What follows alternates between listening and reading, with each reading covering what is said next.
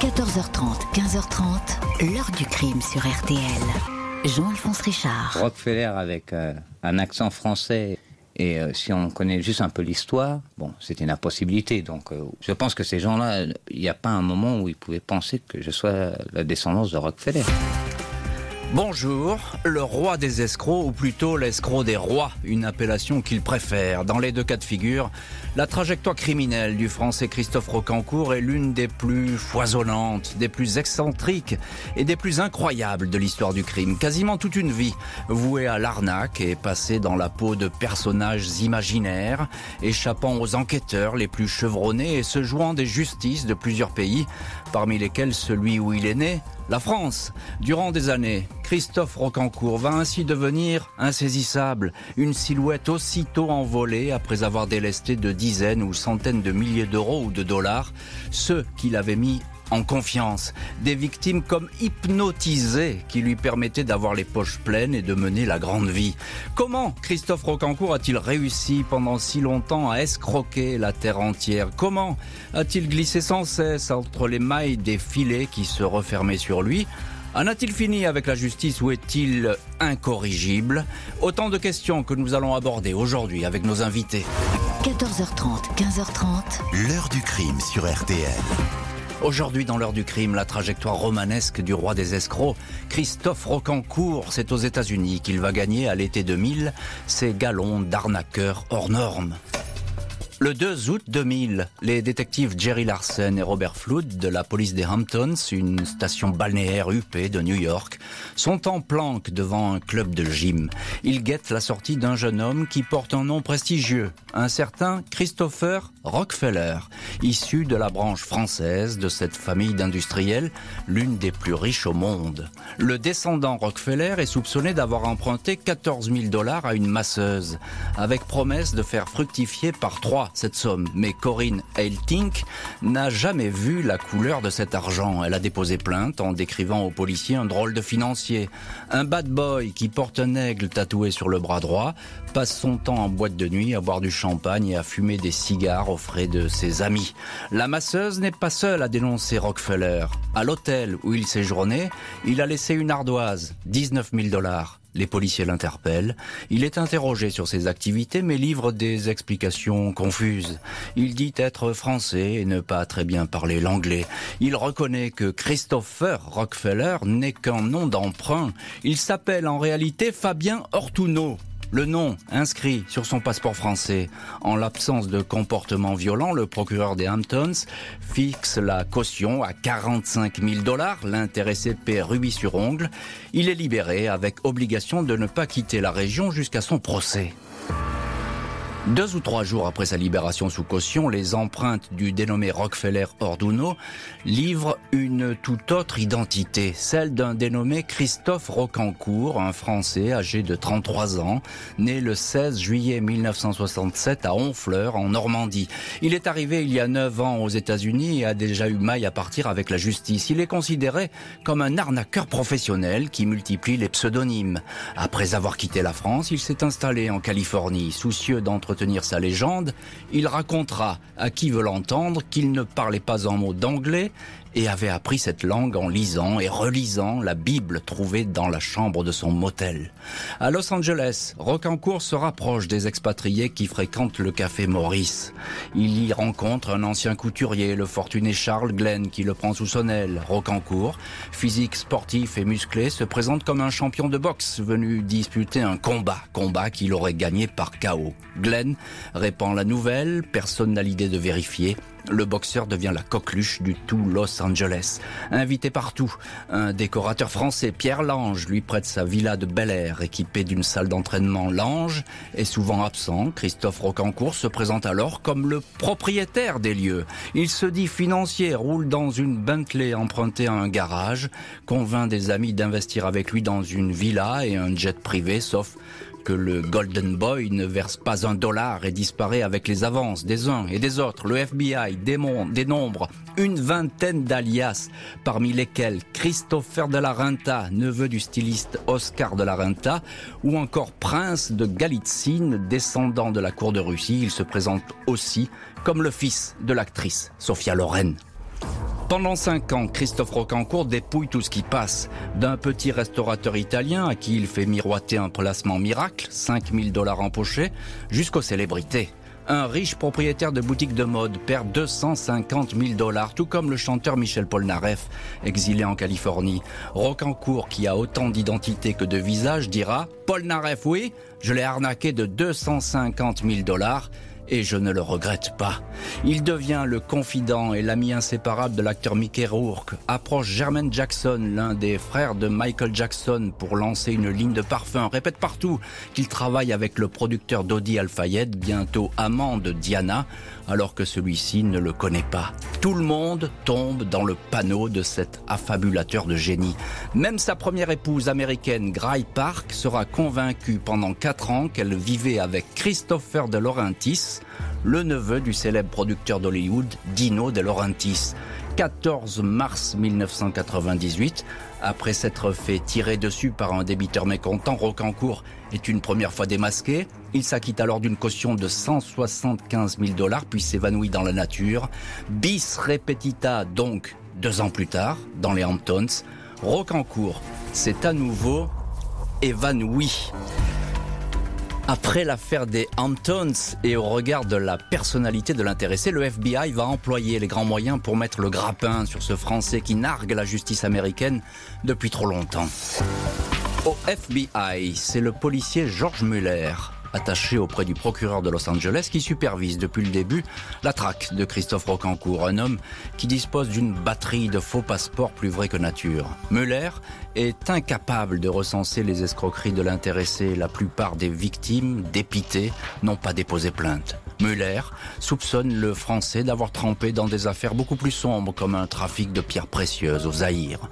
Lors de son dernier séjour à New York, il a grugé à hauteur de 175 000 dollars un homme d'affaires crédule et de 250 000 dollars une riche veuve tombée sous son charme. Il affirmait alors avoir ses entrées à la Maison Blanche et avoir dîné trois soirs en tête à tête avec le président Clinton. L'arnaqueur est signalé à Saint-Tropez, Nashville et Gstaad en Suisse, mais le détective le retrouve au Canada. Il s'est installé là-bas avec sa deuxième épouse, Pia Reyes, une ex-plémette, et leur fils baptisé Zeus. Rocancourt a jeté ici son dévolu sur un riche couple, Robert et Norma Baldock, à qui il a fait miroiter un fabuleux contrat. Les Baldock l'hébergent, tout frais payé, dans un vaste chalet près de Vancouver, jusqu'à ce que le couple découvre le poteau rose et avertissent les autorisés après avoir perdu 100 000 dollars. 26 avril 2001, celui que la chaîne CNN présente alors comme le fugitif le plus célèbre au monde après Ben Laden est arrêté. Après un an de prison au Canada, Christophe Rocancourt, 36 ans, est extradé vers les États-Unis en mars 2002. Au total, 17 chefs d'accusation sont retenus par le tribunal du comté de Suffolk, près de New York. Il plaide coupable pour imposture fédérale et pour vol. Votre honneur, j'ai trompé plusieurs personnes, indique le français, vêtu de sa tenue beige de prisonnier. Aidé par un interprète, il explique comment il téléphonait à un banquier à Genève pour mettre toutes ces personnes en confiance. Pour prouver sa bonne foi, il remettait le lendemain à ses partenaires 100 000 dollars, histoire de montrer qu'il était le premier à investir dans un projet commun, les associés versaient à leur tour les sommes promises, argent aussitôt envolé. Selon les juges, le montant global de tous ces tours de passe-passe avoisinerait 1 million et demi de dollars. Quant à l'amende fixée par le tribunal, elle atteint 9 millions. L'avocat du prévenu, Victor Sherman, fait vite savoir que son client est insolvable. Le juge indique que 75% des recettes de l'autobiographie qu'il a écrit en prison, moi, Christophe Rocancourt, orphelin, playboy et tolard, seront saisis par la justice. Je reconnais ma responsabilité dans toute cette affaire. Je présente mes excuses, indique Christophe Rocancourt. Rocancourt va passer trois ans dans une prison fédérale. Quand il rentre en France, il est auréolé de sa sulfureuse réputation d'escroc des stars. Les éditeurs se l'arrachent, on le veut sur les plateaux télé. Affable, souriant, sympathique, il ne cesse alors de répéter l'arnaque c'est fini et indique qu'il veut se consacrer au cinéma et à l'écriture. Il fait partie des People et est en couple avec l'ex-Miss France Sonia Roland. Ils ont une petite fille baptisée Tess. On en oublierait presque son passé première arnaque à l'âge de 20 ans. Il vend un immeuble appartenant au père de sa petite amie pour un million de francs. Deux ans plus tard, muni de faux documents trouvés dans la poubelle d'un notaire, il escroque une commerçante parisienne à hauteur de 1,2 million de francs. Un an de prison ferme. Suivra Ensuite, l'épopée américaine. On ne retient désormais que l'enfance misérable dans une caravane plantée sur la place de l'église du Bec et Loin en Normandie. Un père boxeur raté, une mère prostituée, dit-il, la fugue à 17 ans, les premières combines, et son premier rôle de composition, celui d'un étudiant de l'ENA. Christophe Rocancourt a fait la promesse qu'on ne l'y reprendrait plus, mais il ne va pas pouvoir la tenir, cette promesse. Plus fort que lui, il va à nouveau jeter son dévolu sur les gens célèbres et les personnalités. Le 20 avril 2009, la réalisatrice Catherine Breillat dépose plainte contre Christophe Rocancourt pour abus de faiblesse. Elle l'a rencontré quelques mois auparavant et a été subjuguée par le personnage. Elle a rapidement imaginé pour lui un rôle sur mesure dans un film ténébreux dont elle a déjà le titre Bad Love. Il en serait la vedette avec pour partenaire l'ex-mannequin Naomi Campbell. Le film ne va jamais voir le jour. Victime d'un accident vasculaire cérébral, Catherine Breillat est depuis affaiblie, contrainte à suivre un traitement médicamenteux qui l'handicape. Après avoir longtemps gardé le silence, elle révèle que Christophe Rocancourt a profité de son état dégradé pour lui soutirer des sommes de plus en plus importantes, pas moins de 650 000 euros au total. À son entourage, elle confie que Rocancourt l'a même menacé de mort, elle et son fils, afin qu'elle continue à lui verser de l'argent. L'intéressé évoque un prêt qu'il n'a pas remboursé, mais il dément toute extorsion de fonds. Le 19 novembre 2009, il est mis en examen pour abus de faiblesse, placé en détention provisoire à la prison de la santé. Vendredi 17 février 2012, trois ans après sa mise en examen, Christophe Rocancourt comparaît devant le tribunal correctionnel de Paris. Catherine Breillat, 63 ans, s'appuyant sur une canne, est présente à l'audience. Celui qu'on surnomme parfois Arsène Lupin lui tient tête. Il dément tout abus de faiblesse. Ça n'existe pas, dit-il, et qualifie toute cette histoire de belle farce. Malgré ses dénégations et atermoiements, Rocancourt est reconnu coupable, condamné à 16 mois de détention, dont 8 fermes et une amende de 578 000 euros. Je rembourserai, dit-il, à hauteur de 20 euros par mois pendant 2000 ans. Rocancourt sort le soir même de prison, porteur d'un bracelet électronique, son bracelet quartier, comme il l'appelle. De nouveau, il fait profil bas et joue les repentis. Il apparaît ainsi dans le journal Paris-Normandie, avec de petites lunettes rondes d'intellectuel. Il raconte sa nouvelle vie et son retour aux sources dans sa région natale. Il a 46 ans et retape une vieille ferme, fait son marché, s'occupe de sa fille Tess et coule des jours heureux au bras d'Alexandra, 23 ans, fille d'un riche entrepreneur. Le gentleman farmer Rocancourt en Normandie ne va pas s'abriter très longtemps derrière son costume de gentleman farmer. Il cachait bien son jeu, mais la police va le retrouver au carrefour de plusieurs affaires, de quoi lui ouvrir à nouveau les portes de la prison. Le jeudi 13 octobre 2014, Christophe Rocancourt est arrêté chez lui à Rouen. Il est cette fois mis en examen et écroué pour blanchiment de fraude fiscale, corruption, trafic d'influence et exercice illégal de la professeure de banquier par les juges Roger Leloir et Charlotte Bilger. Une série de poursuites qui cacherait en fait une magouille à la petite semaine, loin des heures glorieuses de l'escroc des stars. Je crains qu'une nouvelle fois la légende que l'on prête à mon client ait pesé dans la balance judiciaire bien plus que la réalité d'un dossier qui, après consultation, ne vaut pas tripette, affirme son avocat, Jérôme Boursican. Depuis un an, les policiers financiers s'intéressaient aux activités souterraines de Rocancourt, un homme qui ne déclare plus aucun revenu depuis deux ans, mais pourtant titulaire de deux comptes en banque exotiques, l'un à Hong Kong, l'autre à Figueras, en Espagne.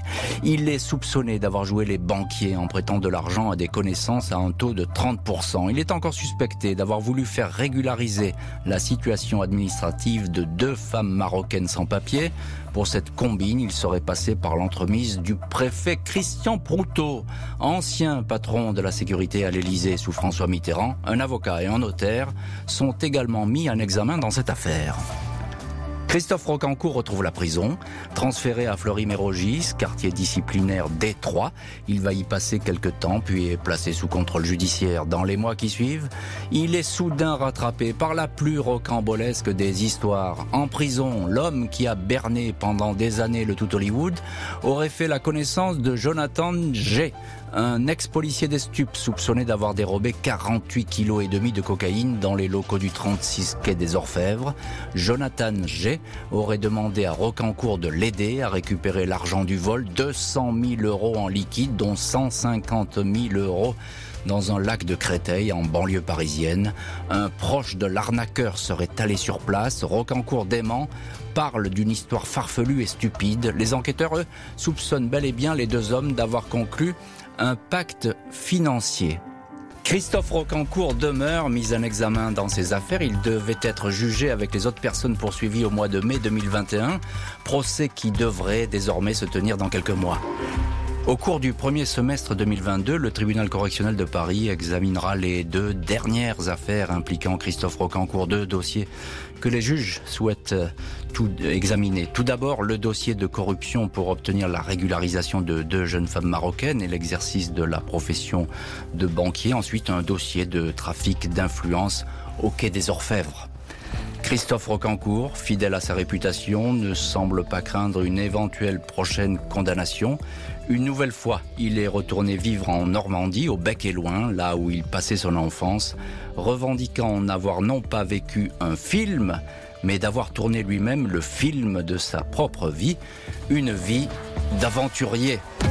L'heure du crime, présenté par Jean-Alphonse Richard sur RTL.